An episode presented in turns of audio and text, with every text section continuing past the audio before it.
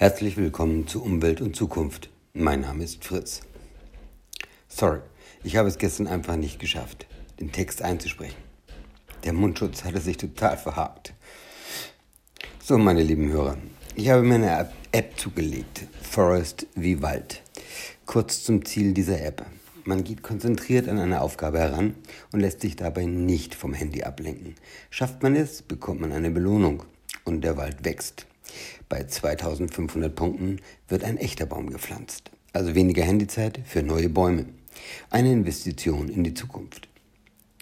Zurzeit wird ja sehr viel über Sinn und Unsinn der Maßnahmen im Pandemiefall diskutiert und ob jemand einen ganz anderen Plan hat, beziehungsweise was das Ganze bewirken soll und warum. Ich stelle jetzt von Windows auf Apple um und hoffe damit die richtige Entscheidung gefällt zu haben. Bis bald, euer Fritz. Für nächste Woche kündige ich heute schon mal einen neuen Link an. Ein eigenes Projekt, das dann an den Start geht und das mir jetzt schon riesige Freude bereitet hat.